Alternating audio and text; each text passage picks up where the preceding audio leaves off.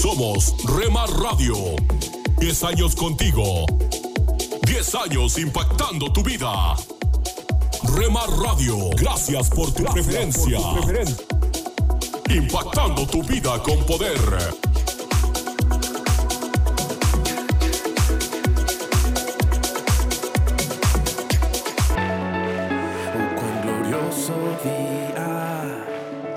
Estás escuchando Rema Radio.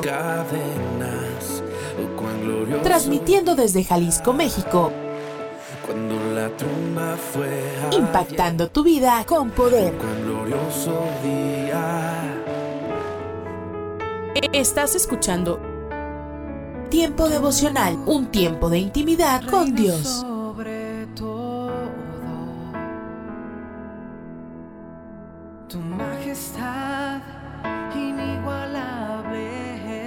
Escucha de lunes a viernes a partir de las 6 a.m. Tiempo devocional, un tiempo de intimidad con Dios.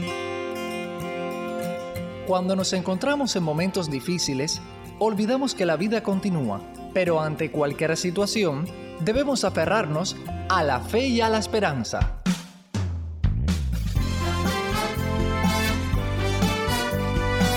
Meditaciones y comentarios con el pastor Alberto González en Mensajes, de, fe y, esperanza. Un saludo cordial desde La Habana, Cuba. A mucha gente les sorprende escuchar que la Biblia enseña con claridad que debemos perdonar a los que nos ofenden. ¿Has leído en el capítulo 33 del libro de Génesis el relato del encuentro de Jacob con su hermano Esaú tras muchos años de separación? Es una historia muy impresionante. Jacob, con su conciencia culpable por haber traicionado a su hermano y engañado a su padre años atrás, regresa a encontrarse con él, pero iba lleno de temor y angustia. Por eso envía delante de él embajadas conciliatorias temiendo que Esaú le fuera a pasar la cuenta. Tomó todos los cuidados para proteger a su familia de una posible venganza. Como si todo fuera poco, cuando le vio en la distancia se postró en tierra siete veces mientras se acercaba. Esaú, sin embargo, corrió a su encuentro y le abrazó. Se echó sobre su cuello, le besó y ambos hermanos lloraron juntos. ¡Qué escena! Me conmueven sobremanera las palabras de Jacob a Esaú, pues he visto tu rostro como si hubiera visto el rostro de Dios. Cuando somos benignos y misericordiosos, apresurándonos a ofrecer a otros el mismo perdón que Dios nos otorgó en Cristo, permitimos que las personas que nos ofendieron vean a Dios a través de nosotros. Nada contribuye más a la unidad en las relaciones humanas y especialmente entre la familia de la fe que el perdón. Sobre todo el perdón generoso que corre al encuentro del ofensor, que teme no ser perdonado, le abraza y se permite la debilidad, si así pudiera catalogarse, de llorar juntos. En las iglesias, comunidades e instituciones cristianas, estamos muy necesitados de ese tipo de perdón, lo cual a todas luces parece contradictorio. ¿No crees? Demuestra que nos falta algo esencial. El perdón es también muy necesario en la vida familiar, donde es posible que las personas se hieran unas a otras y a veces se guarden rencores y amarguras que entorpezcan y dificulten mucho las relaciones, lo cual hace daño a todos. Si realmente vivimos en Cristo, debe ser normal y fácil perdonarnos unos a los otros. Mucho más sencillo debiera ser, ¿por qué no?, pedir perdón. Algo que a algunos les resulta difícil porque creen que ellos jamás ofenden o actúan mal y piensan que pedir perdón es humillante. Siempre debiéramos apresurarnos tanto para pedir perdón como para otorgarlo. Ambas acciones conducen a la unidad y la unidad hermano o hermana que me escuchas, es imprescindible. Lo es para que a todos nos ilumine la luz de Dios. Acabas de escuchar una emisión más de Mensajes de Fe y Esperanza. Puedes escribirnos por correo postal a la siguiente dirección: Pio Box 8700, Cari, NC 27512, Estados Unidos. También puedes enviar un correo electrónico a feyesperanza@transmundial.org. Gracias por la sintonía y la esperamos en el próximo programa de Mensajes, de, fe y esperanza.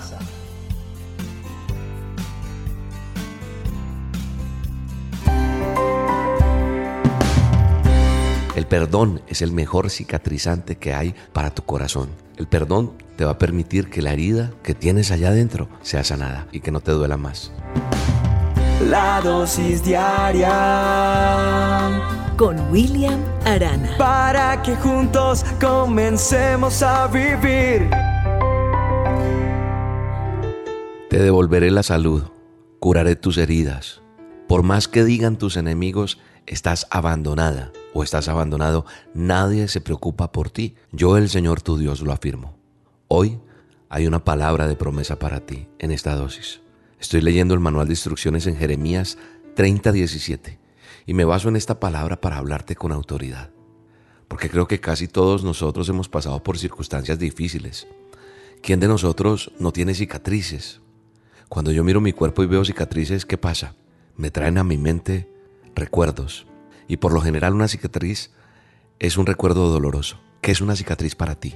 Para mí es una señal. Es esa marca que queda en nuestra piel después de cerrarse una herida. Es eso que quedó impreso profunda y duramente dejado por algún hecho, tal vez doloroso, ¿cierto?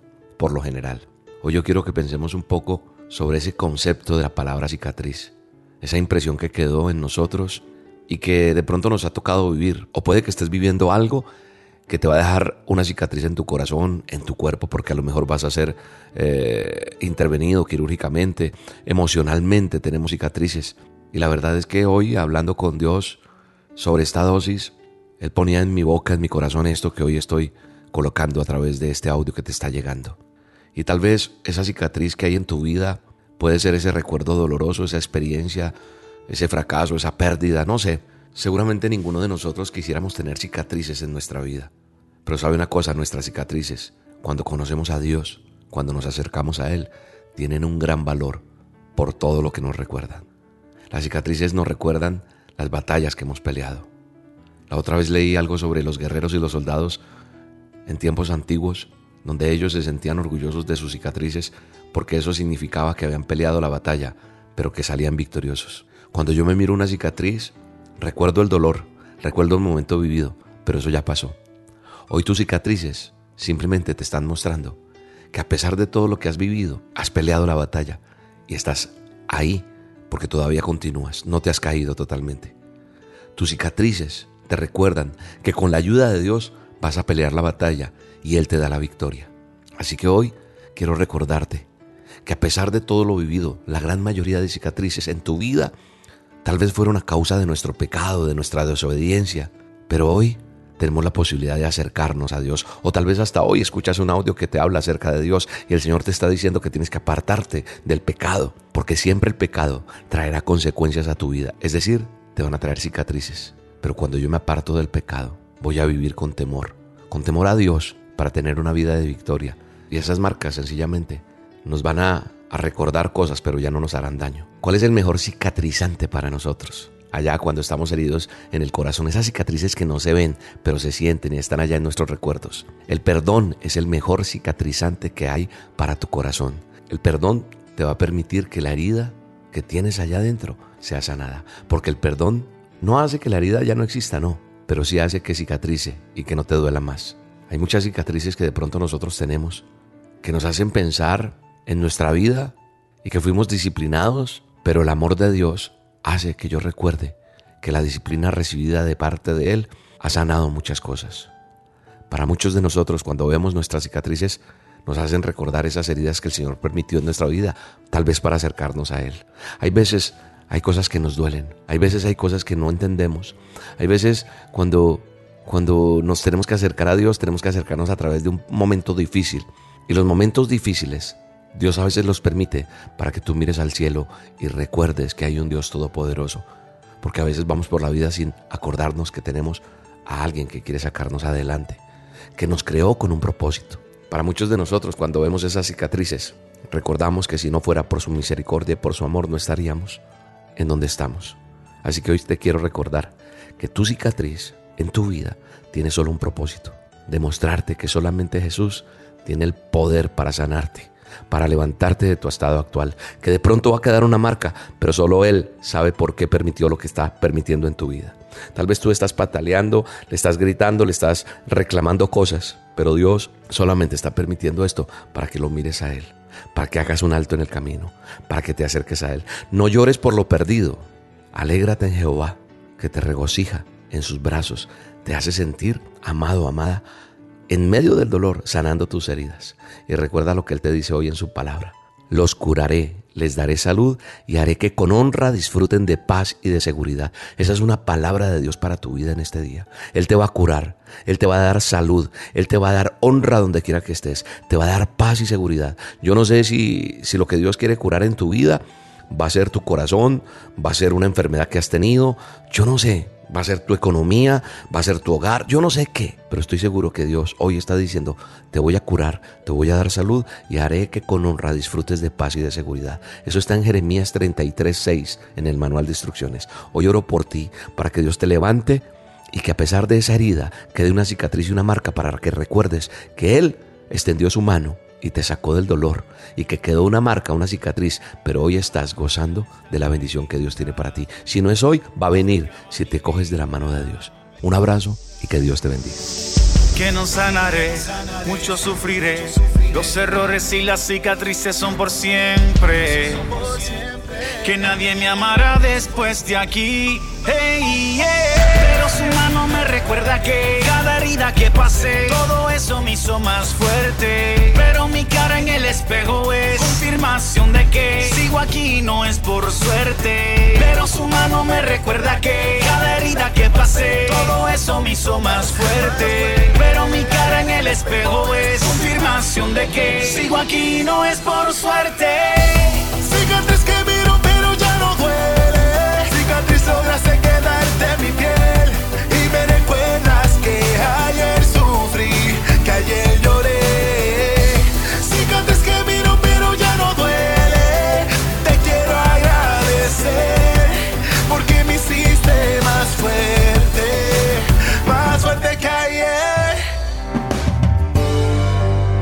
La dosis diaria con William Arana. Devocional, no te aferres a tu posición o estatus. La posición o estatus es un lugar de autoridad que algunos utilizan para salir de los límites y hacer lo que quieren, como dañar a otros o humillar. Por supuesto, se aferran a su estatus porque se creen en el derecho de utilizar el poder a su antojo. La posición o estatus define quién eres. Filipenses 2, 5 al 7 dice, haya pues en vosotros este sentir que hubo también en Cristo Jesús, el cual, siendo en forma de Dios, no estimó el ser igual a Dios como cosa a que aferrarse, sino que se despojó a sí mismo, tomando forma de siervo, hecho semejante a los hombres. A pesar de que Jesús vino a este mundo con una naturaleza humana, tenía el poder y la autoridad que Dios le dio.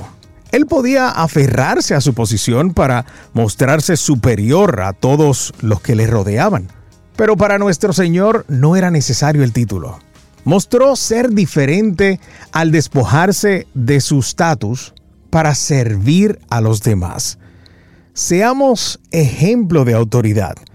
Filipenses 2.3 dice, nada hagáis por contienda o por vanagloria, antes bien con humildad, estimando a cada uno a los demás como superiores a él mismo.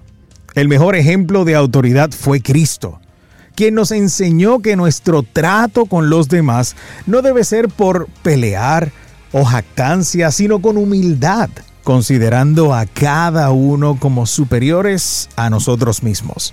Te animo a seguir los pasos de Cristo. No te aferres a una posición o estatus, quizá al puesto de un familiar, para dañar a otros. El Señor Jesús desea que seas humilde con los que te rodean, que te despojes de cualquier título y te pongas la ropa de siervo. No olvides tratar a los demás como superiores a ti. Acepta el desafío.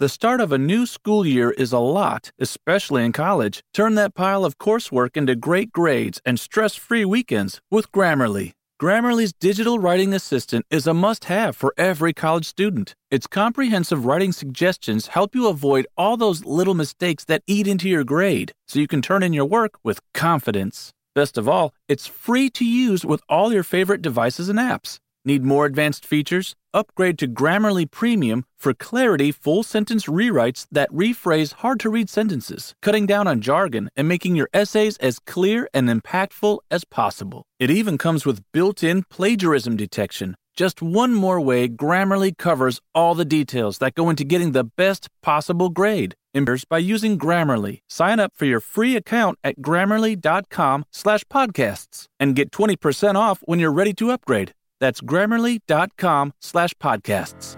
Un minuto con Dios, con el doctor Rolando Aguirre. ¿Cuántas cosas hacemos o dejamos de hacer debido a la ignorancia? Hay un dicho que dice que hay varios tipos de ignorantes. El que asume no saber lo que debería saber, el que no sabe bien lo que sabe y el que sabe lo que no debería saber. Esta definición me llamó la atención porque la ignorancia está directamente relacionada con el saber y el no saber y con el hacer o el no hacer. ¿Qué cosas estás ignorando que no deberías ignorar? Por ejemplo, una relación muy importante, una tarea apremiante, una situación desafiante o una responsabilidad acuciante. Cualquiera y sea lo que estás ignorando, no debes ignorar tu relación con Dios, tu relación con tu familia y tu relación con los más cercanos a ti. No debes ignorar que los más gratos momentos se construyen de los momentos más insignificantes y que suelen ser menos importantes. No debes ignorar el cuidarte a ti mismo y el servir a los demás. No debes ignorar el querer salir adelante, aprender constantemente y desafiarte para crecer cada día más al correr la carrera que Dios ha trazado por delante. Sobre todo, seamos conscientes de nuestra propia ignorancia porque la peor característica del ignorante es no saber conscientemente de su propia ignorancia. Pidámosle a Dios que nos conduzca, que nos enseñe y que cada día nos saque de nuestra ignorancia. La Biblia dice en Santiago 1.5, y si alguno de vosotros tiene falta de sabiduría, pídala a Dios, el cual da a todos abundantemente y sin reproche, y le será dada. Para escuchar episodios anteriores, visita unminutocondios.org. Solo una voz inspira tu vida, inspira tu vida. Una voz de los cielos, con el pastor Juan Carlos Mayorga. Bienvenidos. Te exaltaré, mi Dios, mi Rey, y bendeciré tu nombre eternamente y para siempre. Salmo 145.1 la historia menciona reyes prominentes y en la actualidad también. Es más como que la realeza capta la atención del mundo, mas hay un rey aún más grande, Dios, el rey del universo, quien es digno de alabanza, como está escrito en la Biblia en Salmo 145, Te exaltaré mi Dios, mi rey, y bendeciré tu nombre eternamente y para siempre.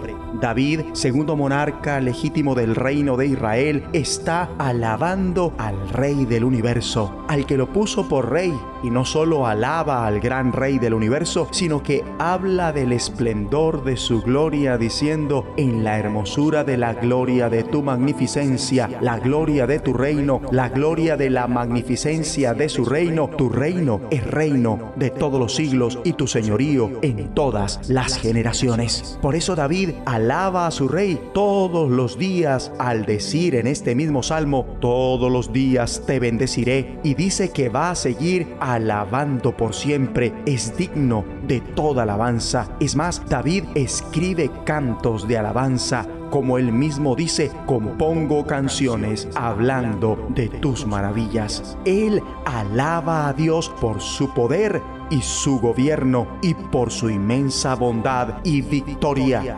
La alegría y el júbilo de los salmos emana de estas dos verdades gemelas. Dios es rey y Dios es bueno. Puedes confiar en que Él tiene el control y eso son buenas noticias. Ahora bien, al estudiar las enseñanzas de Jesús, su tema central es el reino de Dios. Este no se refiere solamente al reino en un sentido político o geográfico, sino que también transmite la noción de actividad consistente en la actividad de gobernar y reinar.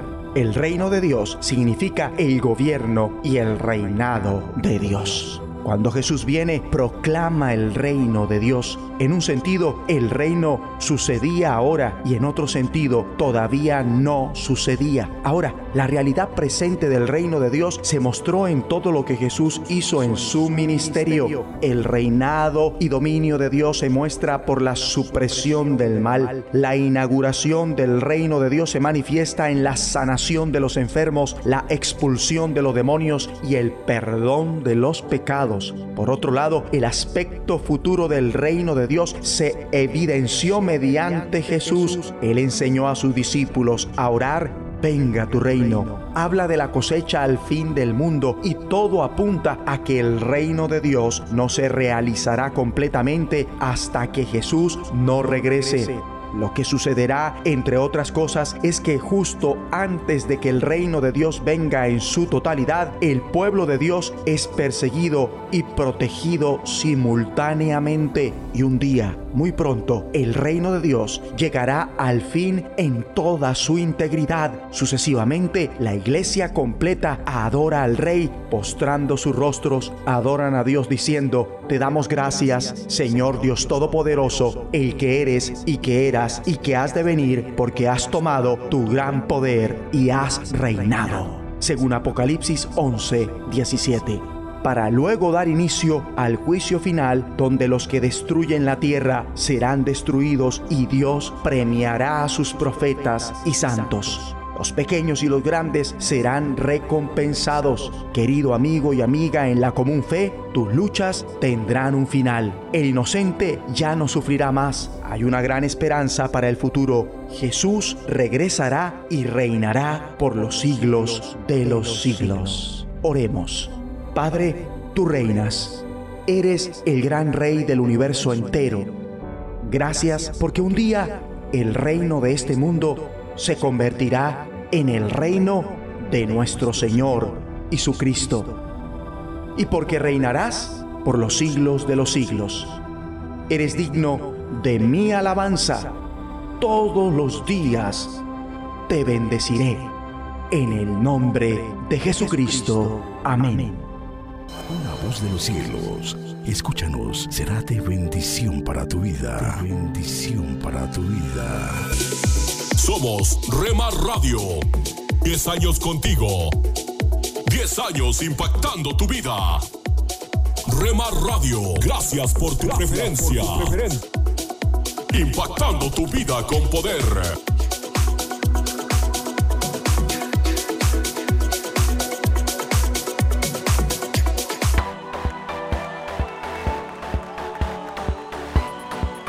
Estás escuchando Rema Radio. Mis pecados perdonó Jesús. Transmitiendo desde Jalisco, México. Su amor habló por mí en la cruz. Impactando tu vida con poder. Libertad, Jesús, Jesús, Jesús. Estás escuchando Tiempo devocional, un tiempo de intimidad con Dios.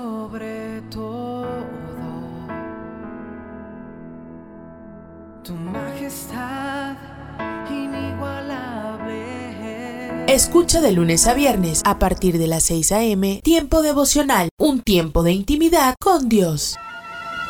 Ellos encontraron luz en los valles de sombra. Ellos obtuvieron poder para superar los desafíos. Hombres, mujeres y niños que cada día experimentaron el maravilloso mundo de la oración.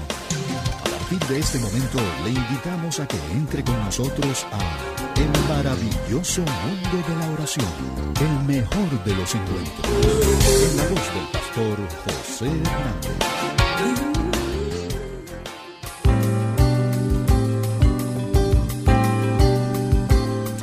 Hola amigos, amigas, ¿qué tal?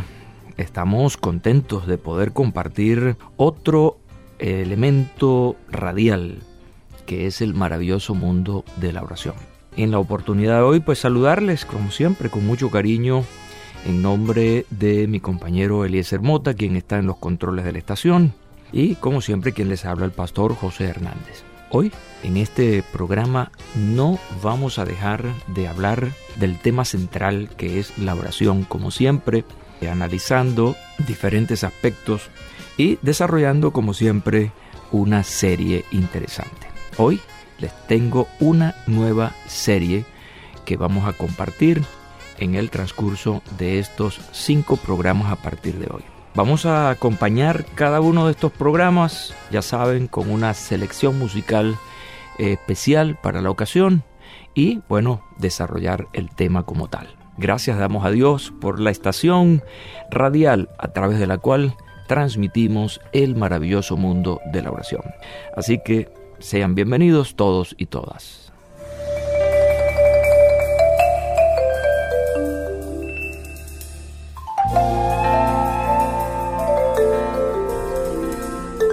Hablar de la oración también es hablar de las oraciones. Usted dirá, ¿qué es eso? La oración y las oraciones.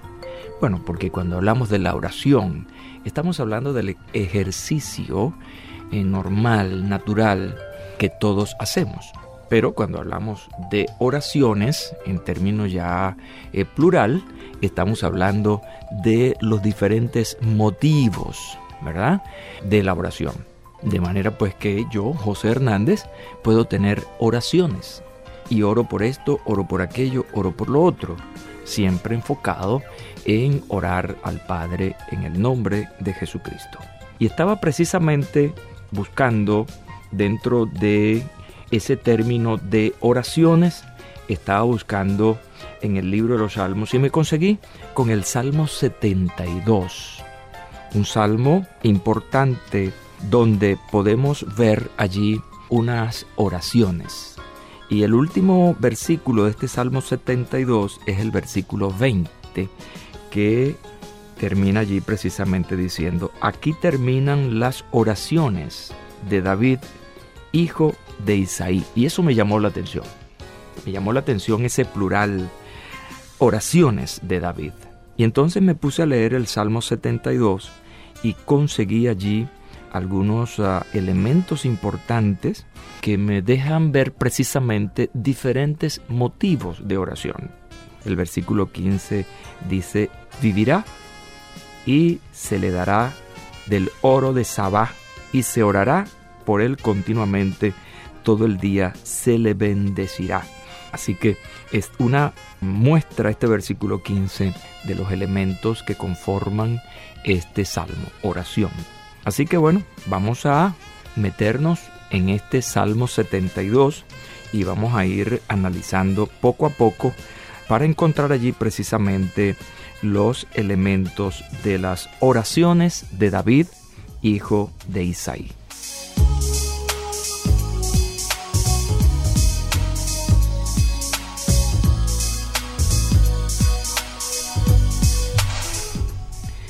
Los primeros versículos del Salmo 72, Dios da tus juicios al rey y tu justicia al hijo del rey.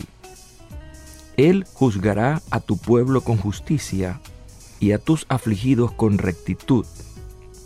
Los montes llevarán paz al pueblo y los collados justicia.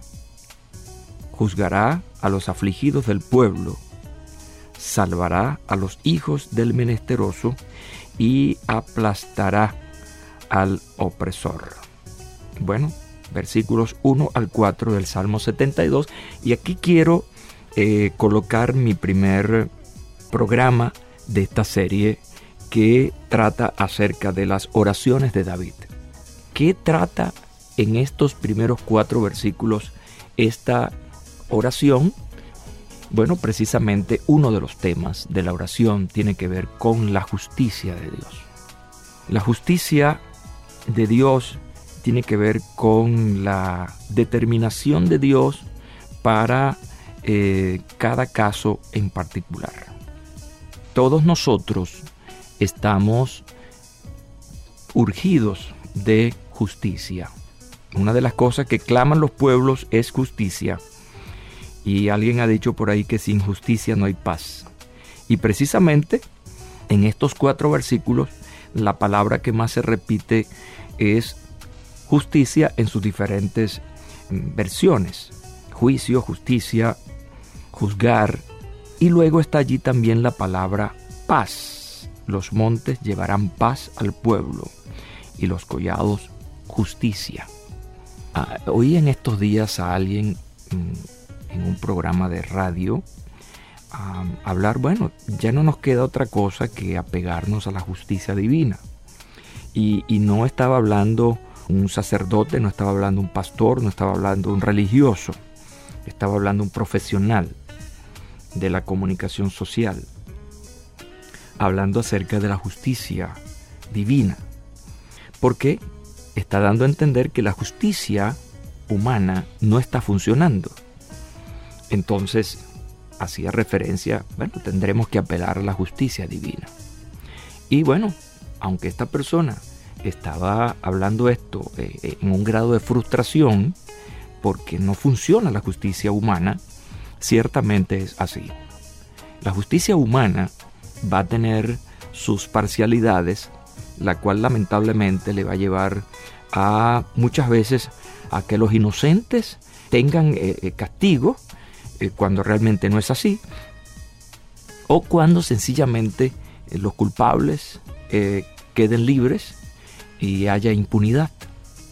Entonces, pues nos damos cuenta de que no está funcionando esa justicia.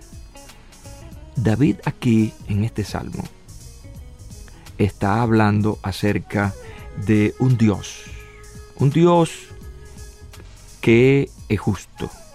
La recomendación aquí es Dios, da tus juicios al rey y tu justicia al hijo del rey. Está refiriéndose a él y a su hijo Salomón. Que mm, ellos puedan tener justicia, puedan ser justos, entregan a Dios eh, la justicia para el pueblo, que los afligidos puedan ver rectitud, puedan vivir con rectitud, que el menesteroso no sea aplastado por el opresor. Qué interesante es que en tiempos como los que estamos viviendo, nosotros asumamos la oración de David por la justicia. Esta primera de estas oraciones que encontramos aquí es por justicia. Vaya, necesitamos la justicia de Dios. Entonces, dos cosas. Número uno, orar por la justicia de Dios. Que la justicia de Dios esté sobre nosotros. Y número dos, que nosotros en nuestra vida personal hagamos esa justicia. Vivamos con justicia, seamos justos porque no es posible que pidamos a Dios justicia y nosotros no seamos justos. Él nos ha dado las reglas para que vivamos en justicia. Así que hoy te enseño que hay un Dios justo, a quien oramos por justicia, pero habemos hombres y mujeres que debemos vivir según la justicia que Dios nos ha mostrado en su palabra.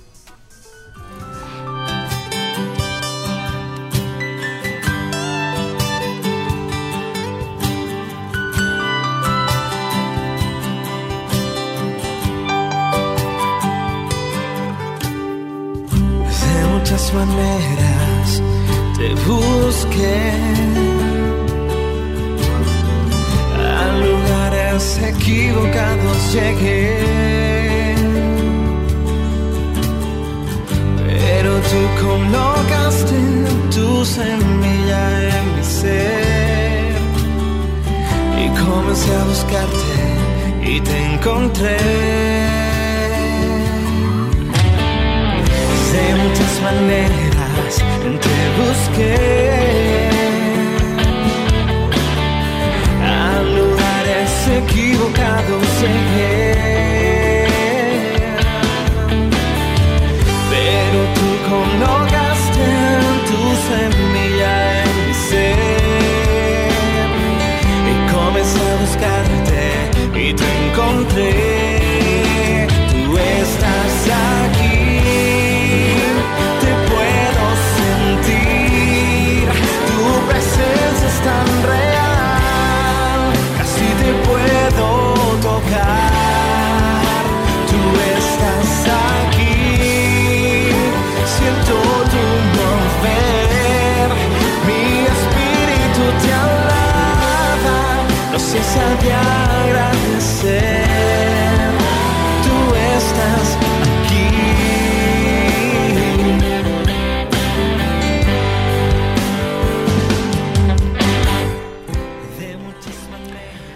Amigos, hoy más que nunca necesitamos la justicia de Dios.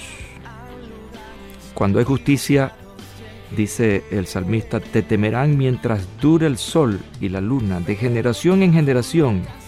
Descenderá como la lluvia sobre la hierba cortada, como el rocío que destila sobre la tierra.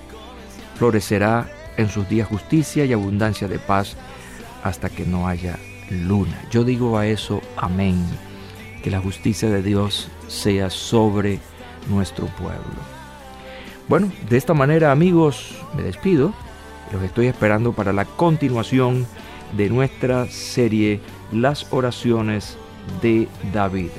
Escríbanme a oración arroba transmundial.org o escríbanme a la mensajería de texto 0416 739 6277.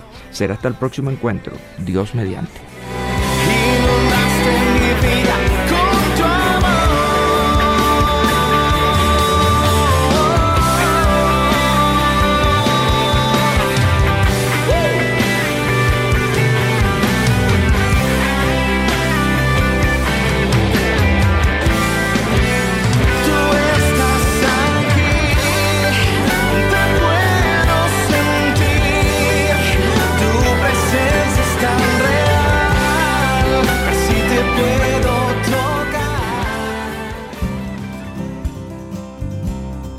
Dulce para la vida. Reflexiones con Carmen Reynoso. Dios usa diferentes maneras para mostrarnos su voluntad. Muchas veces lo hará paso a paso. Si en verdad queremos conocer lo que Él ha planificado para nuestra vida, tenemos que estar dispuestas a confiar en Él. Tenemos que esperar hasta que Él mismo nos indique cuándo continuar. Tenemos que estar dispuestos a someternos a su voluntad y valientemente ponernos a su disposición para hacer cualquier cosa que Él nos indique hacer.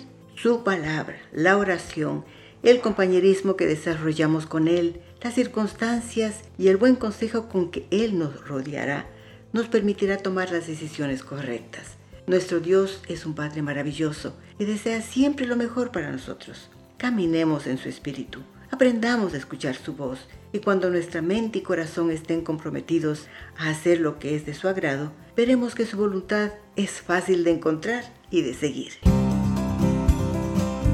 Pan dulce para la vida. Reflexiones con Carmen Reynoso. Hola lectores de la Biblia, bienvenidos a la sinopsis de la Biblia.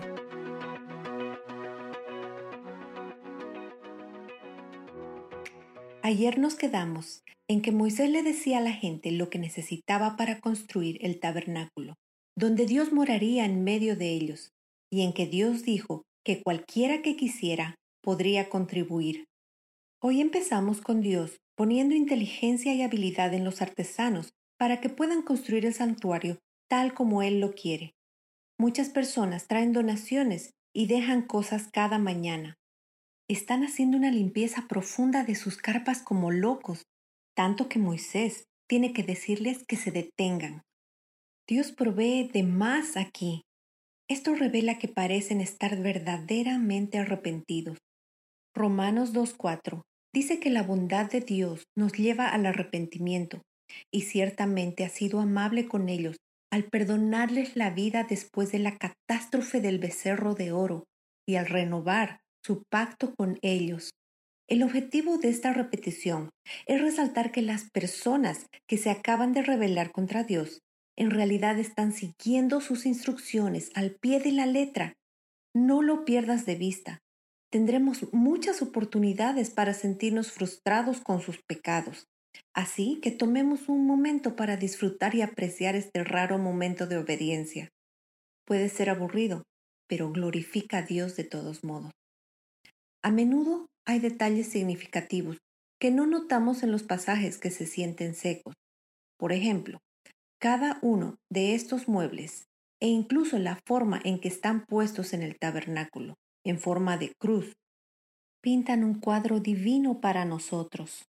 Todo esto, el tabernáculo, su mobiliario y todos los rituales asociados, es tan solo una sombra de las cosas buenas por venir de acuerdo con Hebreos 9 del 1 al 10. Esto es un presagio de Cristo. Cada mueble simboliza algún aspecto de nuestra relación con Dios. El altar de bronce, que es la primera pieza que encontramos afuera, representa el sacrificio de Cristo la fuente de bronce, que es el lavabo, representa el ser lavados limpios. La mesa del pan de la preposición representa darse un festín en la palabra. El altar del incienso representa la oración. La menorá o candelabro representa la luz del Espíritu Santo constantemente encendida en nosotros. Y por supuesto, el arca del pacto y el propiciatorio donde Dios habita, representa su presencia con nosotros. También son paralelos a los seis días de creación seguidos de un día de descanso. Hay siete muebles, seis de los cuales están relacionados con el trabajo, y la séptima y última pieza es el propiciatorio, en el que descansa la presencia de Dios, así como el descanso en el día siete. Cuando estés leyendo sobre estas piezas, intenta recordar no solo su función, sino también lo que simbolizan. Este tabernáculo y la presencia de Dios lo valen todo para los israelitas. Donan sus botines, derriten sus ciclos, tejen telas y fabrican tiras de cortinas, todo para que Yahweh pueda habitar en medio de ellos. Seguramente te reconoces un poco en estas personas. Probablemente hayas tenido momentos de rebelión y fiestas de becerros de oro. Y probablemente también hayas tenido momentos en los que podrías haber regalado todas tus mejores posesiones si esto significara la cercanía de Dios. Basándonos en la manera en que pasas tiempo en su palabra en este momento, probablemente estés más cerca del segundo lugar que del primero. Estás aquí leyendo e incluso recapitulando lo que muchos pueden considerar un pasaje muy seco de las escrituras. Esto revela mucho sobre lo que Dios está haciendo con este candelabro en tu corazón, ese fuego continuo del Espíritu que arde incluso cuando no puedes detectarlo. Veamos el vistazo de Dios. Él está aquí con nosotros, acercándonos incluso en los días en que no parece haber nada llamativo acerca de Él, e incluso en los espacios que se sienten rutinarios o monótonos. Él está en lo ritual y está en lo común. Probablemente habrá días en que los sacerdotes estén mezclando el incienso y matando a los animales, en los cuales no se sientan más cerca de Dios que antes podrán preguntarse si esto realmente hace algo, pero continuarán haciéndolo, confiando más allá de su propio entendimiento, que hacer estas cosas una y otra vez realmente sirven para algún tipo de propósito, incluso cuando no pueden verlo. Confían en su palabra, y espero que tú también lo hagas. Acercarse a Dios poco a poco siempre hará que valga la pena los días lentos, porque Él es donde el júbilo está. La sinopsis de la Biblia es presentada a ustedes gracias a B-Group, estudios bíblicos y de discipulado que se reúnen en iglesias y hogares alrededor del mundo cada semana. Esto es la palabra para ti hoy.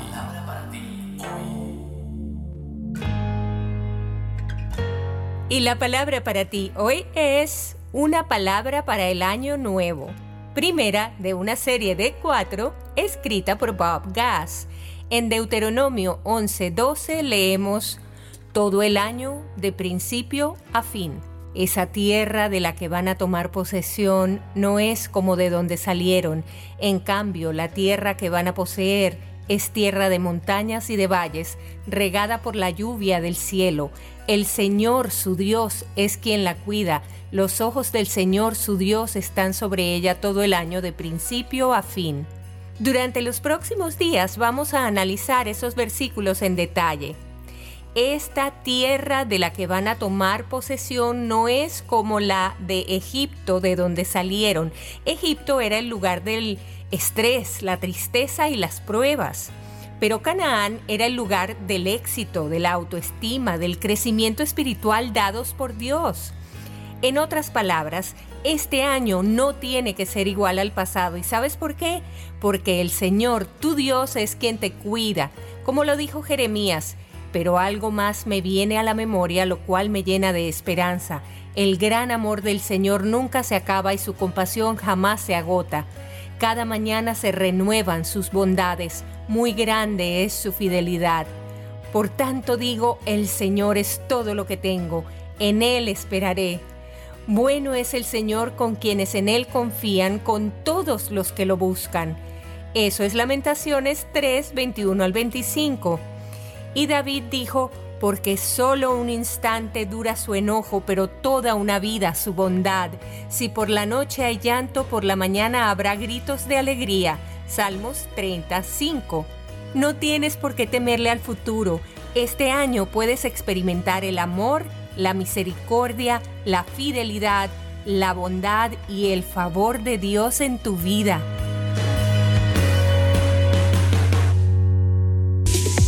Somos Rema Radio. 10 años contigo. 10 años impactando tu vida. Rema Radio, gracias por tu preferencia. Impactando tu vida con poder.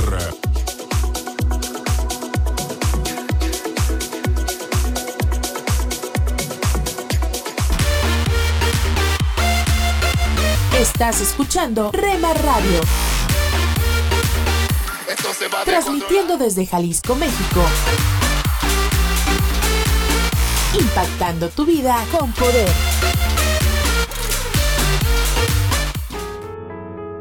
Estás escuchando Tiempo devocional, un tiempo de intimidad con Dios.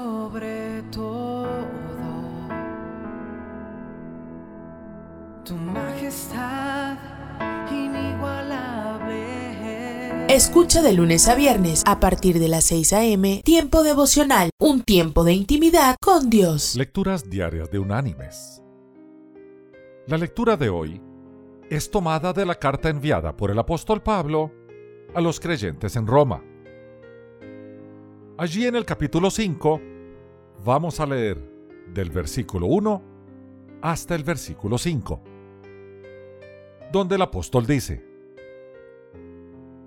Justificados pues por la fe, tenemos paz para con Dios por medio de nuestro Señor Jesucristo, por quien también tenemos entrada por la fe a esta gracia en la cual estamos firmes. Y nos gloriamos en la esperanza de la gloria de Dios. Y no solo esto, sino que también nos gloriamos en las tribulaciones, sabiendo que la tribulación produce paciencia, y la paciencia prueba, y la prueba esperanza, y la esperanza no nos defrauda, porque el amor de Dios ha sido derramado en nuestros corazones por el Espíritu Santo que nos fue dado. Y la reflexión de este día se llama El último salto de Tiffany. La muchacha, esbelta, grácil y elegante, saltó del trampolín. Dio tres vueltas en el aire en forma impecable y cayó de cabeza en la piscina. Con ese salto magistral, ganó el derecho de representar a Inglaterra, su patria, en los Juegos Olímpicos. ¿Quién era ella? Era Tiffany Trail, joven de 22 años de edad. Lamentablemente, Tiffany no logró su sueño. Una lesión en la muñeca derecha la alejó de las competencias. Decepcionada, se fue a vivir a Sydney, Australia. Un día, en Sydney, ensayó de nuevo el salto, pero no lo hizo desde el trampolín de una piscina. Lo hizo desde el balcón de su apartamento en el piso 23 de un rascacielos a 69 metros de altura. La joven deportista, con una brillante carrera por delante, murió abrumada de tristeza. ¿Cuál será la decepción que tanto deprime a una persona que decide quitarse su propia vida? En el caso de Tiffany, fue primero el divorcio de sus padres. Esto la dejó devastada. Después fue la muerte de su novio, que pereció ahogado en el mar. Y finalmente fue la lesión en el brazo por la que tuvo que abandonar su carrera.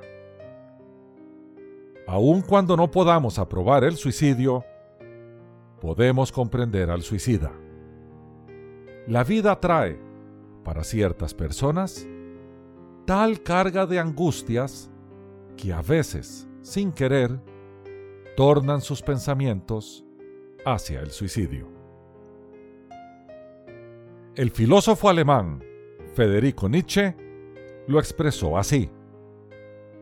El pensamiento de suicidio es una gran fuente de consuelo con el que podemos pasar en calma toda una noche. Es de notarse que Nietzsche murió severamente enajenado. Su ideología existencialista fue insuficiente para sostenerlo en el momento de su angustia. El suicidio es un consuelo magro, sin esperanza, sin expectativa y sin destino que nada bueno puede traer. Mis queridos hermanos y amigos, cuando las cargas de la vida se acumulan, cuando los dolores se vuelven insoportables, cuando, como dijo el poeta, solo abrojos nuestra planta pisa, no es en el suicidio que debemos pensar. Debemos pensar en aquel que es fuente de vida, de fortaleza, de consuelo y de paz. Habrá quien diga, aún Dios me ha fallado. Pero lo dice porque nunca ha buscado realmente a Dios. Cristo, el Hijo de Dios, Dios hecho carne, es nuestra esperanza segura. Clamemos a Él desde el fondo de nuestra angustia Jesucristo escucha nuestro clamor aún antes que sale de nuestra boca. No cedamos al suicidio. Sometámonos más bien a la voluntad de Dios. En Él hay paz, serenidad y concordia. En Él hay esperanza. En Él hay vida. Que Dios te bendiga. En 1 de Pedro, capítulo 1, verso 25, dice, y esta es la palabra que por el Evangelio os ha sido anunciada. Hoy me gustaría tratar sobre el tema semillas que dan vida.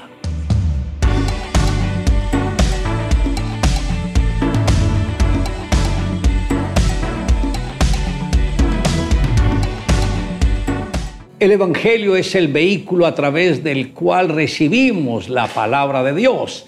Cada mensaje que usted recibe son semillas de esa palabra de vida que se están plantando en el corazón de las personas. Muchos reciben las semillas, pero el diablo las roba poniendo dudas, temores y también los afanes de esta vida y tantas cosas que hacen que la palabra no dé fruto. El plan de Satanás es que usted olvide del mensaje que ha recibido un día le pregunté a algunos del equipo que se han entrenado conmigo acerca del fruto abundante, que cómo lo lograban. Ellos me respondieron que cada enseñanza que habían recibido de las que les di, ellos la habían puesto al pie de la letra. En la parábola del sembrador, el mismo Señor habló de que cuando éste iba llevando sus semillas, parte de ella cayeron en el camino, pero las aves vinieron y se la comieron. Otra cayó en pedregales, pero como no tenían profundidad, nacieron y muy pronto se secaron. Otra cayó entre espinos y los espinos crecieron y la ahogaron, pero la otra cayó en buena tierra y dio fruto a 30, a 60 y a 100 por uno. ¿Qué quiso decir el Señor con esto? Que muchos reciben la palabra de Dios, pero los corazones son tan duros como el camino, que la palabra no entra en lo más mínimo de ellos y por eso las aves pueden venir y comer la semilla y se perdió la oportunidad de la redención. Pero la otra es aquellos que reciben la palabra, se emocionan, pero con la primera prueba se debilitan, se secan y se aparta. Y la otra que cayó entre espinos, la persona cree en la palabra, pero tiene tantos compromisos a nivel secular o a nivel mundial que estos compromisos llegan a enseguecer la palabra y prácticamente morirá. Por eso encontramos tantas personas tan inconstantes en la palabra de Dios, pero la que cae en la tierra correcta, estos son los que dan fruto de una manera sobreabundante. Por eso es importante que nosotros entendamos que Dios nos ha llamado para llevar el Evangelio de Jesús a aquellos que aún no lo conocen y aunque algunos lo rechacen, siempre el Señor tendrá un remanente que tiene el corazón abierto para recibir la palabra de Dios. Ahora, apreciado amigo, si aún usted no ha entregado el corazón a Jesús, esta es la oportunidad para que dé ese paso. Varias niñas adolescentes decidieron formar un club de cosas que no necesitas con el fin de recaudar dinero para misiones. Las chicas decidieron añadir dinero al fondo a través de dar con sacrificio y con facilidad identificaron maneras de contribuir Margie era diferente. Su familia tenía pocos bienes y casi nada le sobraba. Por lo tanto, fue difícil para ella identificar con qué contribuir. Cierto día se arrodilló al pie de su cama y le pidió a Dios que le mostrara algo que pudiese dar. Mientras oraba, su perrito, la mascota, lamió sus manos. De pronto recordó que el médico de la familia había ofrecido comprarlo. Lágrimas brotaron de sus ojos mientras exclamaba, Oh Lucero, no me imagino cómo sería tener que despedirme de ti. Entonces pensó en el regalo que Dios le hizo al mundo. Lo haré, dijo ella. Se dirigió hacia la casa del médico y vendió a su perro por 50 dólares. Y aunque echaba de menos al perrito, aún así estaba muy contenta. Cuando el médico supo cuál fue la razón por la que Margie vendió su perro, se lo devolvió con una nota amarrada al collar. La nota decía, anoche le entregué a Dios lo que sobraba de mi desperdiciada vida. Me encantaría pertenecer a tu club. Margie fue una niña muy valiente, decidió entregar lo que más amaba para poder ayudar a los demás. Ella tomó el ejemplo del más gran amor que nos dio Jesús a través de la cruz y con esta experiencia pudo crecer en el fruto del amor. Le invito a que me acompañe en la siguiente oración, pero me gustaría que si no le ha entregado el corazón a Jesús, repitiera esta oración conmigo. Señor Jesús, hoy reconozco que soy pecador, me arrepiento de todo lo malo que he hecho. Yo creo que tú eres el verdadero Dios, la vida eterna, el que ofrendó su vida por mi redención. Y hoy, Señor, abro mi corazón y te invito a que entres en él y seas mi Señor y mi Salvador. Te amo Dios en Cristo Jesús. Amén. Declare juntamente conmigo, mas la palabra del Señor permanece para siempre y esta es la palabra que por el Evangelio os ha sido anunciada.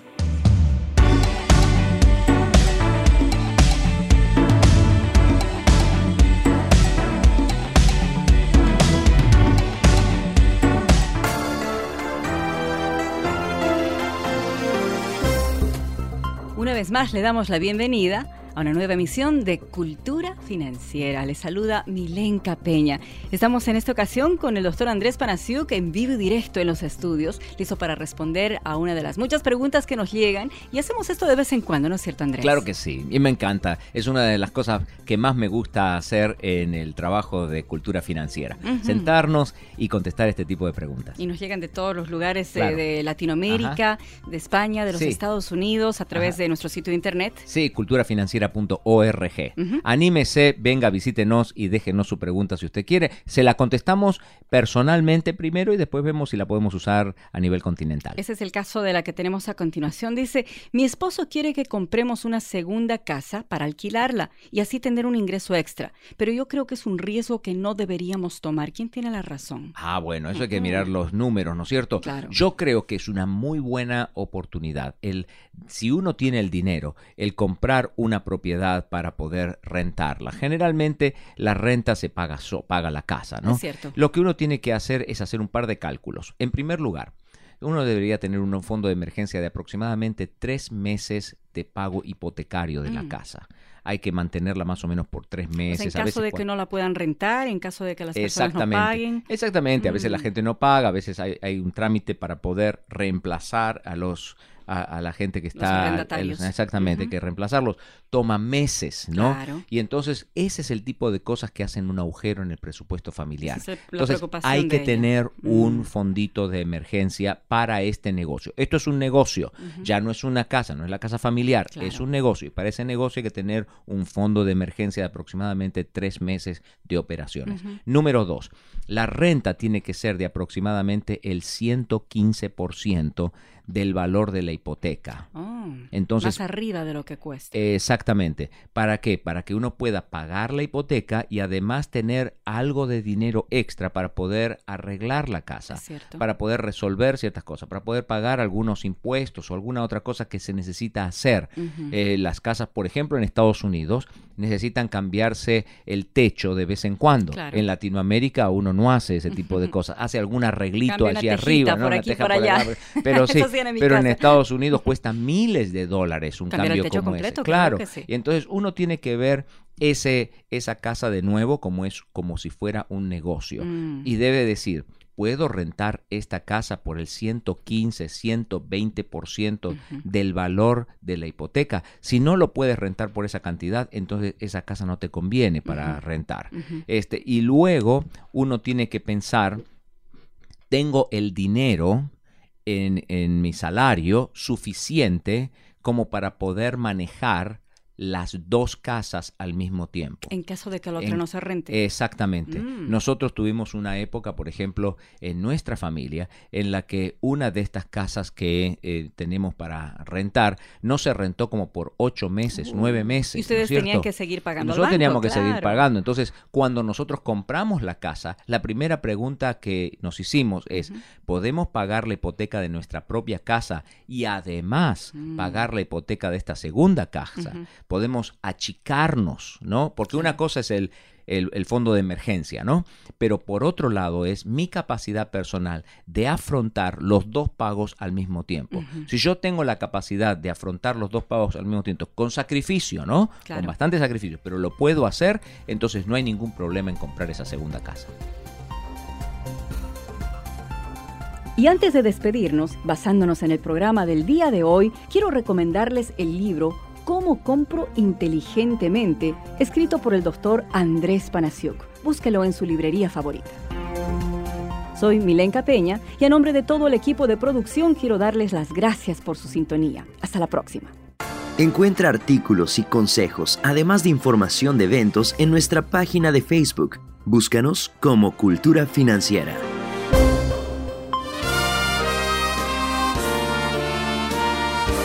Presentamos La Buena Semilla, una reflexión para cada día del año.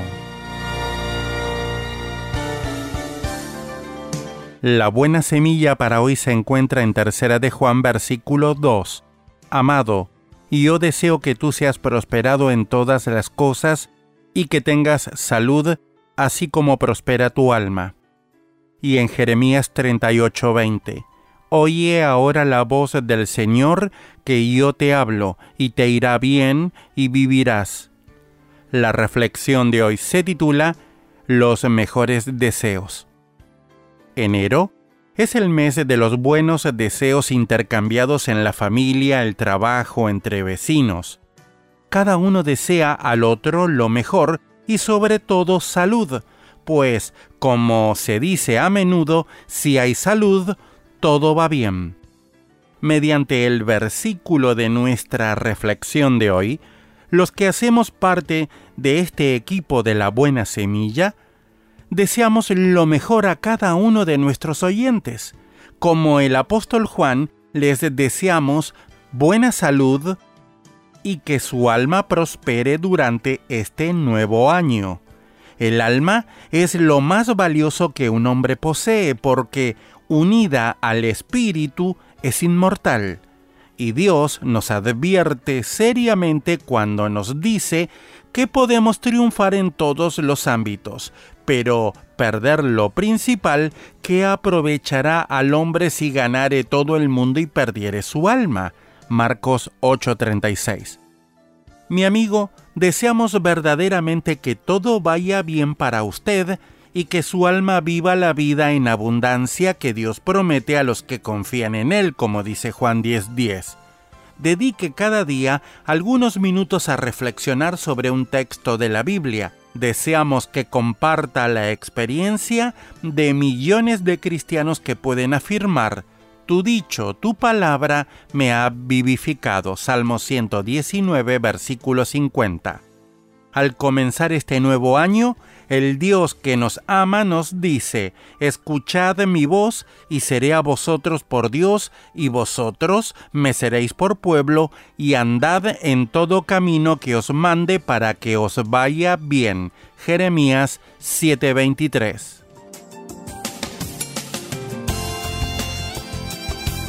Para escuchar este y otros programas, le invitamos que visiten nuestra página web en labuenasemilla.com.ar.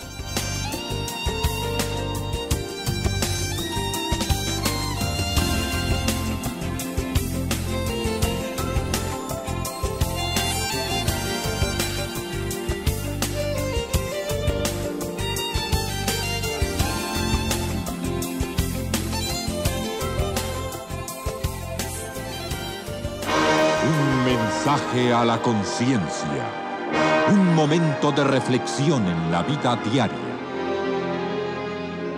Escúchelo hoy en la voz de Carlos Rey.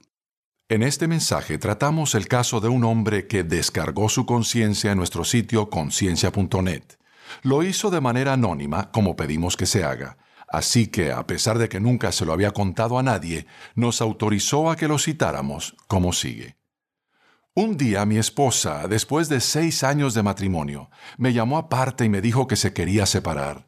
Dijo que quería su parte de las propiedades. Todo como me lo pidió, se lo di. No le importó que al llevarse la mitad de los negocios yo iba a la ruina. Igual se los entregué. Con el tiempo, todo lo perdió. Yo entonces le pedí que volviera a casa. Sé bien que no me quiere. Ella me lo dijo muchas veces, pero ahora mi hijo es feliz otra vez. ¿Vale la pena mantener el hogar cuando solo yo tengo amor en mi corazón?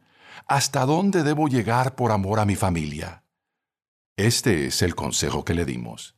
Estimado amigo, lo felicitamos por ser un hombre con entereza de carácter, más interesado en el bienestar de su hijo que en el suyo. Ese es un rasgo excepcional en estos tiempos en que vivimos. De veras es encomiable que usted esté dispuesto a sacrificar su propia felicidad a fin de que su hijo pueda crecer feliz. ¿Se ha portado mal su esposa? Claro que sí. De ninguna manera justificamos lo que ella ha hecho. ¿Ha sido esta una terrible experiencia para usted? Sin lugar a dudas. Pero usted ha reconocido sabiamente que su hijo no debe tener que sufrir a causa de los errores de la mamá. El carácter que usted ha mostrado al estar dispuesto a perdonar una y otra vez es como el de nuestro Padre Celestial. De hecho, hay una historia que forma parte de la Biblia porque Dios quiso enseñarnos lo mucho que está dispuesto a perdonarnos y a darnos otra oportunidad cuando lo hemos herido repetidamente. Es la historia de Oseas, que se casó con una mujer que lo abandonó a él y a sus tres hijos una y otra vez y hasta le fue infiel. Pero Dios le dijo a Oseas que volviera a mostrarle amor a su esposa, y Oseas lo hizo, y quizá porque Dios se lo dijo, y quizá porque sabía que era lo mejor para sus hijos. Muchos afirman que aman a Dios, le piden favores y claman a Él cuando están en apuros, pero nunca han sentido devoción por Él. Nunca lo han amado tanto como para que sea parte importante de su vida diaria. Por el contrario, se aprovechan de él para satisfacer sus propias necesidades, tal como su esposa está haciendo con usted. Y con todo, Dios sigue dispuesto a amarlos y a tener una relación personal con ellos. Él les perdonará los pecados cuando se lo pidan, gracias al sacrificio de su Hijo Jesucristo en la cruz. Tal vez su esposa no le haya pedido a usted perdón y tal vez ella no haya reconocido siquiera que se ha portado mal, pero cuando usted sigue amándola y mostrándole cariño, le está dando un ejemplo piadoso a su hijo, y de aquí a que él sea adulto, es posible que esa mujer que es esposa suya y madre de él haya cambiado su actitud y su comportamiento como resultado del amor que usted le ha mostrado. Le deseamos que sea feliz. Linda y Carlos Rey. El consejo completo, que por falta de espacio no pudimos incluir en esta edición, se puede leer si se pulsa el enlace que dice Caso 45 dentro del enlace en conciencia.net que dice Caso de la Semana. Si desea comunicarse con nosotros, puede hacerlo enviándonos su mensaje por correo electrónico a la dirección mensaje@conciencia.net. Somos Remar Radio. 10 años contigo 10 años impactando tu vida. Remar Radio, gracias por tu preferencia. Impactando tu vida con poder.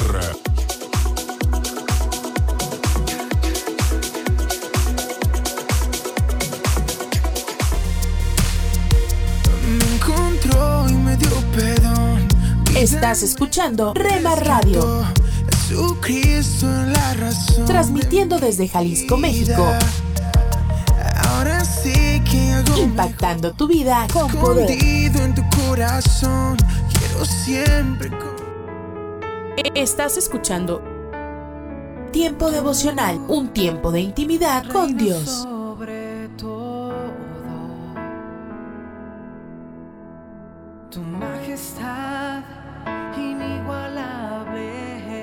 Escucha de lunes a viernes a partir de las 6 a.m. Tiempo devocional, un tiempo de intimidad con Dios.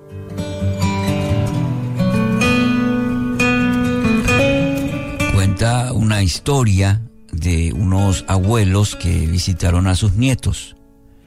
Bueno, y luego de compartir un, un tiempo con ellos, el abuelo se acostó para dormir una siesta. Bueno, y uno de los nietos, el más travieso, le hizo una broma. Puso queso en el bigote del abuelo. Bueno, y pronto el abuelo se despertó y em, ol- olfa- olfateando dijo, este cuarto huele mal. Levantándose y dirigiéndose a la cocina. Al poco tiempo notó que la cocina también olía mal. Bueno, entonces salió para respirar aire puro y para su sorpresa El aire libre tampoco olía bien. Y entonces este abuelo dijo, el mundo entero huele mal. Santiago 3:13. Si ustedes son sabios y entienden los caminos de Dios, demuéstrenlo viviendo una vida honesta y haciendo buenas acciones con la humildad que proviene de la sabiduría. La nueva traducción viviente. El tema de hoy, sabiduría práctica, y con esta ilustración, mencionar lo siguiente. Somos muy buenos y, rápidos para juzgar las malas acciones de los demás. Y esto a, a, mi criterio hoy en día abunda. Es un, inclusive a veces, una tendencia. El hecho de que somos rápidos para juzgar a los demás, las acciones de los demás. Señal, señalar los errores de otros sin la capacidad para observar los nuestros, los propios. Nuestro texto de hoy, el de Santiago 3:13, nos exhorta diciendo, tienen que demostrar en sus propias vidas, tienen que demostrar en sus propias acciones, viviéndolo, dice en esta versión. Debe reflejarse en una vida honesta, haciendo buenas acciones y con humildad. Es decir, no somos buenos señalando solamente los errores de los demás. Debemos demostrar esto con nuestras propias acciones. ¿Cuál es el mejor camino? Es muy común ver a las personas criticar los grandes hechos, por ejemplo, de corrupción. Hoy todo el mundo es hábil y para ello las redes sociales también ayudan y mucho en tal sentido en disipar muchas veces los, los comentarios y toda persona, claro, criticando los hechos de corrupción. A veces se señalan las mentiras, la falta de ética de personalidades, de líderes, eh, como en nuestra ilustración también decimos todo, todo el mundo huele mal, señalando, eh, oliendo en este caso como en la ilustración que, que todo está mal. Y ahí nos, eh, todos nosotros somos parte de señalar los errores y somos hábiles en ello. Será necesario analizar si en menor o mayor medida nosotros no caminamos por el mismo trayecto, es decir, analizar nuestras propias vidas. Cuando, no, por ejemplo, no decimos toda la verdad, el famoso media verdad, medio gris, no es blanco, tampoco es negro, cuando no actuamos con justicia en todas las áreas de nuestra vida. ¿Por qué menciono ello? Porque a veces eh, queremos engañarnos a nosotros mismos diciendo que somos justos en, algún, en alguna área de nuestra vida, pero la palabra nos enseña que toda nuestra vida eh, debe demostrar ello, no solamente partecita. Nuestra vida tiene que ser íntegra. Cuando minimizamos nuestros desaciertos, también nosotros actuamos de la misma manera. Es importante, en tal sentido, examinarnos a la luz de la palabra y ver si en nuestra propia vida no hay grietas para pedir a Dios justamente a través de su Espíritu Santo nos ayude a encontrar, a analizar, a encontrar y sobre todo a este, arreglar eso nuestra vida. Dice una frase la, verdad, la sabiduría verdadera puede medirse por la profundidad del carácter de una persona. La sabiduría verdadera puede medirse por la profundidad del carácter de una persona. Y ahí me refiero a la integridad de una persona. Está en su carácter.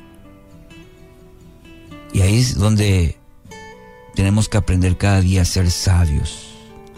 Santiago capítulo 3, un poquito más adelante de nuestro texto base de hoy, esta vez el versículo 17, Dice, pero la sabiduría que proviene del cielo es, ante todo, pura y también ama la paz, siempre es amable y dispuesta a ceder ante los demás.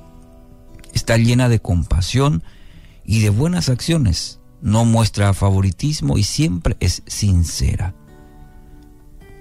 El contraste, ¿no? Muy importante. Así que hoy, querido oyente, quiero animarle en este día. Pida a Dios de su sabiduría. Pida a Dios de su sabiduría. De hecho, dice la palabra que al que le pide, lo va a conceder. Esto, la sabiduría del cielo, le va a permitir mirar, observar y aprender de sus propios errores. Hoy en vez de este, con el, el, el índice, quizás sería oportuno mirarnos a nosotros mismos y mediante el Espíritu Santo poder cultivar un carácter, como dice la palabra, más como el suyo. Que así sea. Alimento para el alma. Lecturas diarias de inspiración producidas por Radio Transmundial.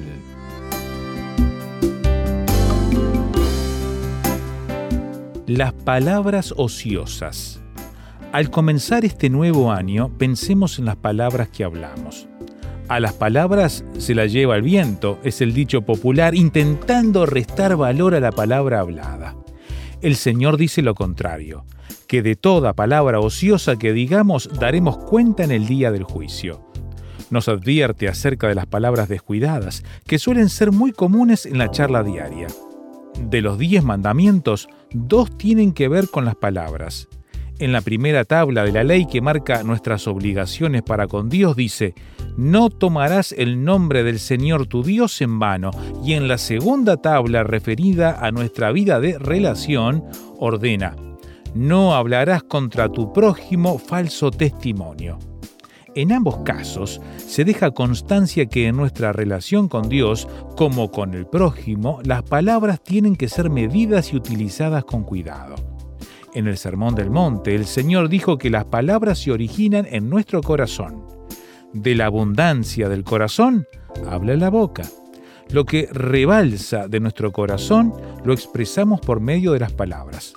Cuando hablamos, ponemos en evidencia nuestro mundo interior, lo que atesoramos en nuestro corazón. Es muy triste ver a quienes se deleitan de dar malas noticias, en perturbar, alarmar indebidamente, desparramar chismes, calumnias y murmuraciones. No se dan cuenta que lo que están manifestando es su pobreza espiritual. El Señor quiere que midamos nuestras palabras y que cada vez que abramos nuestra boca sea para levantar, corregir y edificar al prójimo. Pues de la abundancia de tu corazón habla tu boca. Meditación escrita por Salvador de Lutri, Argentina.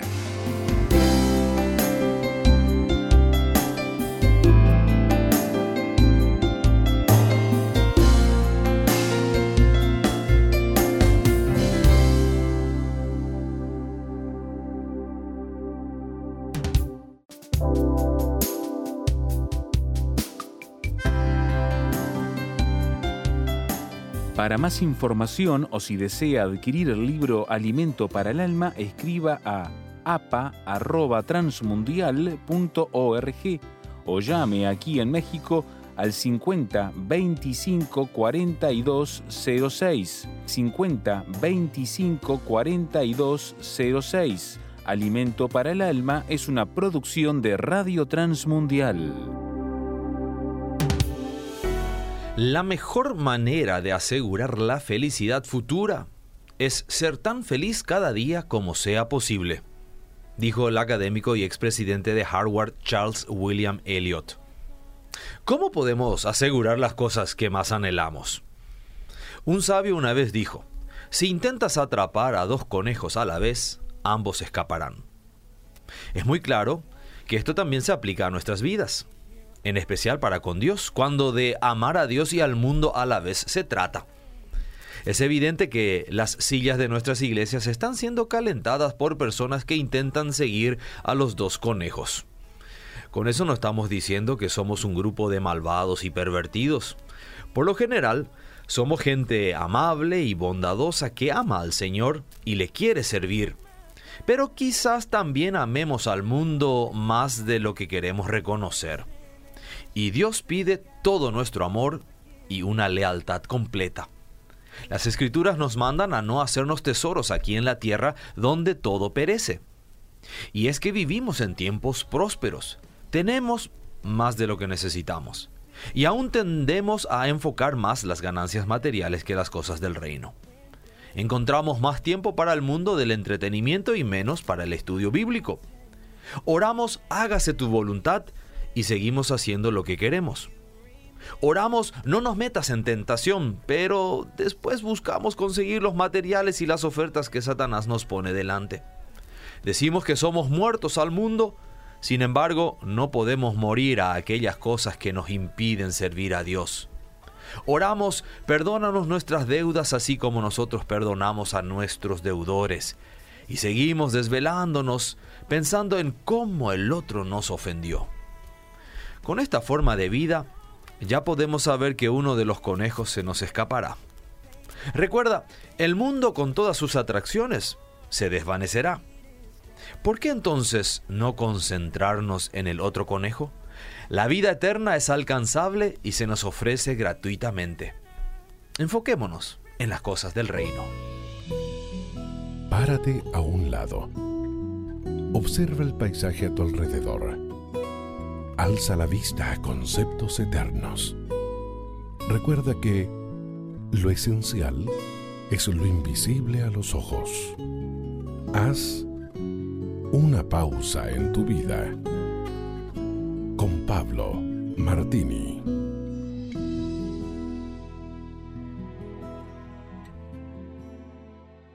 Mi primera profesión ha sido la de maestra. Recuerdo que mi mayor eh, preocupación en aquellos momentos del ejercicio de la docencia era cómo hacer para que los niños entendieran una enseñanza nueva buscaba imágenes, hacía carteles, planificaba todos los recursos necesarios para que pudiesen aprender más allá de lo que seguramente ya sabían. Pero con el tiempo, aprendí que la mejor manera de que eso sucediera era partiendo de experiencias concretas y cotidianas para ellos. En los tiempos de Jesús, sus discípulos tenían con él una relación de aprendizaje motivadora. Le llamaban maestro porque sus enseñanzas superaban a cualquier instrucción que habían recibido anteriormente. En el Evangelio de Lucas 8:5 se dice que el sembrador salió a sembrar y continúa la reflexión. En este texto, él compara a la palabra de Dios con una semilla, tres terrenos diferentes y por ende, tres resultados de crecimiento diferentes también. También a nosotros se nos transmite esta enseñanza de que nuestra vida es el suelo que recibe su verdad. Algunos ni siquiera la reciben, porque se niegan a creer y han endurecido su corazón, de tal manera que es imposible que las cosas de Dios lleguen a sus tierras. Otros han escuchado y se han entusiasmado mucho al principio, pero de una manera superficial, entonces caen ante la primera tormenta de la vida. También están los que, aparte de recibir la palabra de Dios, se abren a otras creencias u otras cosas. Y por último, están los que reciben la palabra sinceramente y la atesoran en lo profundo de su corazón. Ellos, dice el maestro, darán fruto. Te pregunto, ¿qué terreno prepara tu corazón? El deseo de Jesús es que tu vida se arraigue solamente en su verdad. Usted puede conseguir estas mismas reflexiones como texto de lectura para cada día del año adquiriendo el libro devocional Una pausa en tu vida. Si desea saber más de nuestro ministerio, visite nuestro sitio en internet labibliadice.org. Gracias por escucharnos. ¿Qué sufrimiento o injusticia personal hace que languidezcas en tu tristeza? ¿Cómo podría la verdad de Jesús traerte alegría? El pensamiento de hoy está escrito por Mike Whitmer. Mike escribe. Carlos se sentía desanimado mientras caminaba dificultosamente por el pasillo de las verduras. Con las manos temblorosas, los primeros signos de la enfermedad de Parkinson, se preguntaba, ¿Cuándo comenzará a desaparecer esta calidad de vida? ¿Qué significará para mi esposa e hijos? Su pesimismo quedó destruido ante una risa. Junto a las patatas, un padre empujaba en su silla de ruedas a su sonriente hijo. El hombre se inclinó y le susurró algo a su hijo, que no podía dejar de reírse. Sin duda, su condición era peor que la de Carlos, y aún así ambos encontraban alegría donde podían. Mientras escribía desde su encarcelamiento, el apóstol Pablo parecía no tener ningún derecho a estar gozoso. Además de tener motivos para preocuparse frente a la violencia y crueldad de Nerón, también sabía que algunos predicadores estaban aprovechándose de su ausencia para obtener gloria personal y añadir aflicción al apóstol. No obstante, Pablo decidió regocijarse y les dijo a los filipenses que siguieran su ejemplo. Regocijaos en el Señor siempre. Otra vez digo, regocijaos. Aunque nuestra situación parezca triste, Jesús está con nosotros y nos garantiza un futuro glorioso. Al comenzar este nuevo año, alegrémonos. Oremos, Padre, necesito tu gozo en medio de mis circunstancias. En el nombre de Jesús, amén. El pensamiento de hoy fue traído a ustedes de parte de Ministerios Nuestro Pan Diario Solo un minuto. Nuestras palabras siempre deben ser un reflejo de nuestro Salvador Jesucristo. El apóstol Pablo entendía el poder de hablar con misericordia. Eso no solo agrada a Dios, sino que también beneficia a quienes escuchan. ¿Qué retrato de Cristo muestran sus palabras para los demás? ¿Su conversación es sazonada con gracia o habla sin pensar y con dureza? ¿Es rápido para criticar y juzgar a los demás o habla con compasión? A quienes están atrapados en el pecado? Amable oyente, como representantes de Jesucristo debemos aprender a hablar con su gracia. Lo logramos al cultivar humildad y demostrar cortesía y amabilidad hacia quienes no tienen a Cristo, ofreciéndoles al mismo tiempo el Evangelio que puede liberarles del pecado y del infierno. Para más información, visite encontacto.org. Estos son los proverbios de Salomón hijo de David. Día 1, capítulo 1. Estos son los proverbios de Salomón, hijo de David, rey de Israel. Estos proverbios tienen como propósito que ustedes los jóvenes lleguen a ser sabios, corrijan su conducta y entiendan palabras bien dichas y bien pensadas también sirven para enseñar a los que no tienen experiencia, a fin de que sean cuidadosos, honrados y justos en todo, que muestren astucia y conocimiento y piensen bien lo que hacen. Ustedes, los sabios e inteligentes, escuchen lo que voy a decirles. Así se harán más sabios y ganarán experiencia. Así podrán entender lo que es un proverbio lo que es un ejemplo y lo que es una adivinanza. Todo el que quiera ser sabio debe empezar por obedecer a Dios, pero la gente ignorante no quiere ser corregida ni llegar a ser sabia. Querido jovencito, atiende a tu padre cuando te llame la atención y muestra respeto cuando tu madre te enseñe. Sus enseñanzas te adornarán como una corona en la cabeza como un collar en el cuello. Querido jovencito, si los malvados quieren que te comportes mal, no te dejes llevar por ellos. Tal vez te digan, ven con nosotros, atemos al primero que pase y quitémosle lo que traiga. Si se muere, que se muera y que se lo coman los gusanos. Matemos por el gusto de matar. Con lo que robemos llenaremos nuestras casas y nos haremos ricos. Júntate con nosotros y juntos nos repartiremos todo lo que ganemos. Pero no lo hagas, jovencito. No sigas su mal ejemplo. No dejes que te engañen. Tal parece que tienen prisa de hacer lo malo y de matar gente. Ningún pájaro cae en la trampa si ve a quien lo quiere atrapar. Pero estos malvados juegan con su vida y acabarán por perderla. acabarán muy mal. Los que quieren hacerse ricos sin importarles cómo lograrlo, acabarán perdiendo la vida.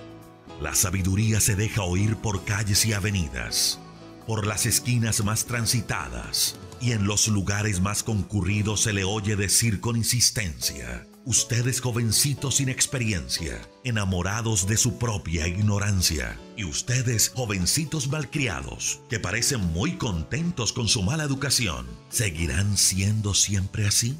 ¿Y ustedes los ignorantes seguirán odiando el conocimiento? Háganme caso cuando los instruya, así compartiré con ustedes mis enseñanzas y pensamientos.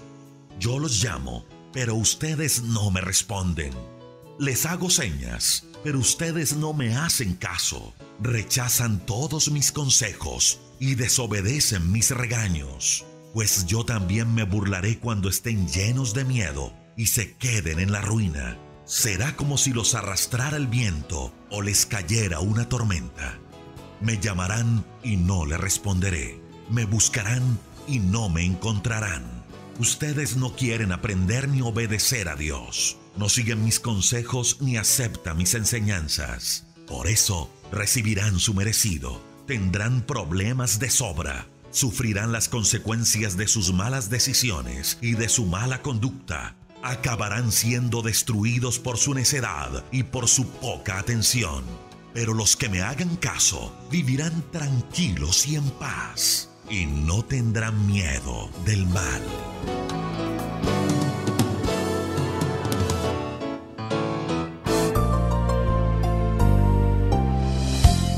Les habla John MacArthur dándole la bienvenida a otro momento de gracia. ¿Qué significa estar llenos del Espíritu? Bueno, la palabra griega estar lleno ofrece tres significados diferentes para ilustrar el mandato de Pablo. Primero, describe la presión del viento al llenar las velas del barco, lo cual le ayuda a moverse en el agua. Así es como el Espíritu Santo nos guía en obediencia. En segundo lugar, se refiere a la permeabilidad tal como sucede cuando usted pone dos tabletas de alcacelser en un vaso con agua se consumen, impregnan el agua con un sabor distintivo. Dios quiere que nosotros poseamos la influencia especial y omnipresente del Espíritu. Y el tercer y principal significado es dominio control total. Entonces, para estar lleno del Espíritu, ceda cada pensamiento, sentimiento y acción al control del Espíritu Santo. Y eso sucederá cuando usted permita que la palabra de Cristo more ricamente en usted. Somos Rema Radio. 10 años contigo 10 años impactando tu vida. Remar Radio, gracias por tu preferencia. Impactando tu vida con poder.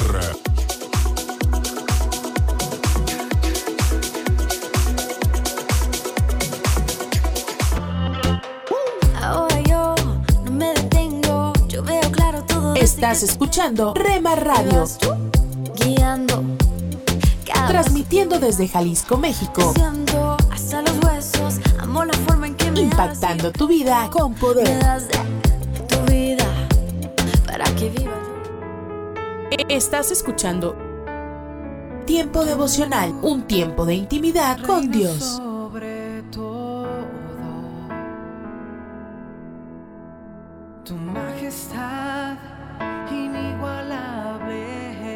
Escucha de lunes a viernes a partir de las 6 a.m. Tiempo devocional, un tiempo de intimidad con Dios. Somos Rema Radio. 10 años contigo. 10 años impactando tu vida. Rema Radio, gracias por tu preferencia. Impactando tu vida con poder.